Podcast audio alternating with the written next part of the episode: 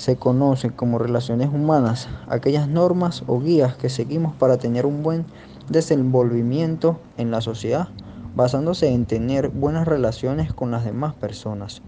En resumidas cuentas, las relaciones humanas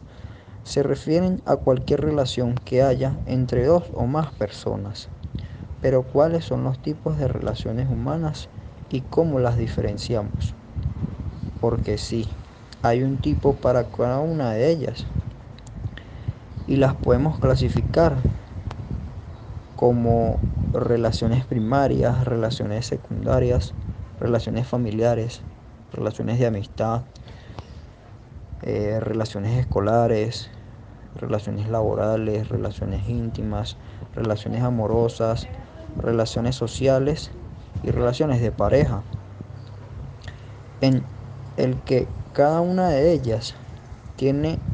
un concepto básico de lo que son y por qué son así. Por ejemplo, las relaciones primarias nos indican que son efectuadas por la motivación personal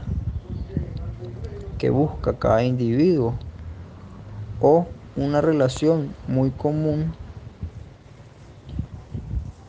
de familia o de pareja. También tenemos la secundaria, que son todas aquellas que damos directamente con alguien que no conocemos y que simplemente no nos dirigimos a ellas con algún tipo de beneficio, bien sea para hacer una compra en un supermercado o solicitar ayuda a algún individuo sin conocerlo. Y es entonces donde se crean diferentes ambientes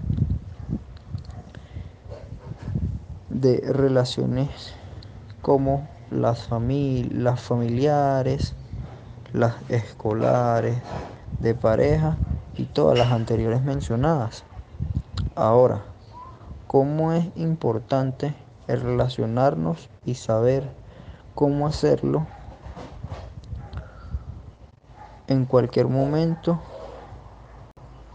y su importancia en cómo nos relacionamos en el ámbito organizacional, dado a que nos ayuda a tener una mejor comunicación con los diferentes individuos porque nos ayuda a entender mejor sean individuales o colectivas, y establecen relaciones satisfactorias tanto con un público externo como interno de dicha organización, pues en estos casos nos ayuda también a saber las problemáticas internas de cada persona y también las ideas de cada una. Es súper importante que